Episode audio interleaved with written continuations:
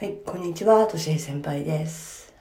はい、今日は、えー4月の17日、17日の水曜日、あ、もう18日 ?19。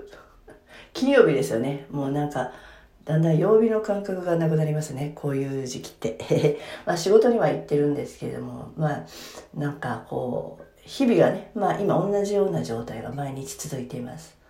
だからかなとは思うんだけど、じゃあ今日のお話なんですが、今日は私が、えっと、昨年末に書きました、えー本なんですけれども、子供の才能をめきめき伸ばすには、まずはお母さんが幸せになりなさいっていう本を書いたんですよね。で、私は日々自分の経験をもとに、今仕事している仕事をもとに、えー子供の自立っていうことをに、えーなんか、なんだろうな。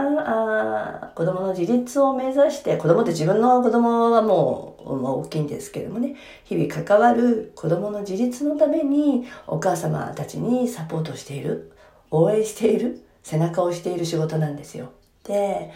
まあ、日々お母さんたちの悩みだったり、えっ、と、相談を受けるときに、えーいつも大体原因は子供になかったりするんだよ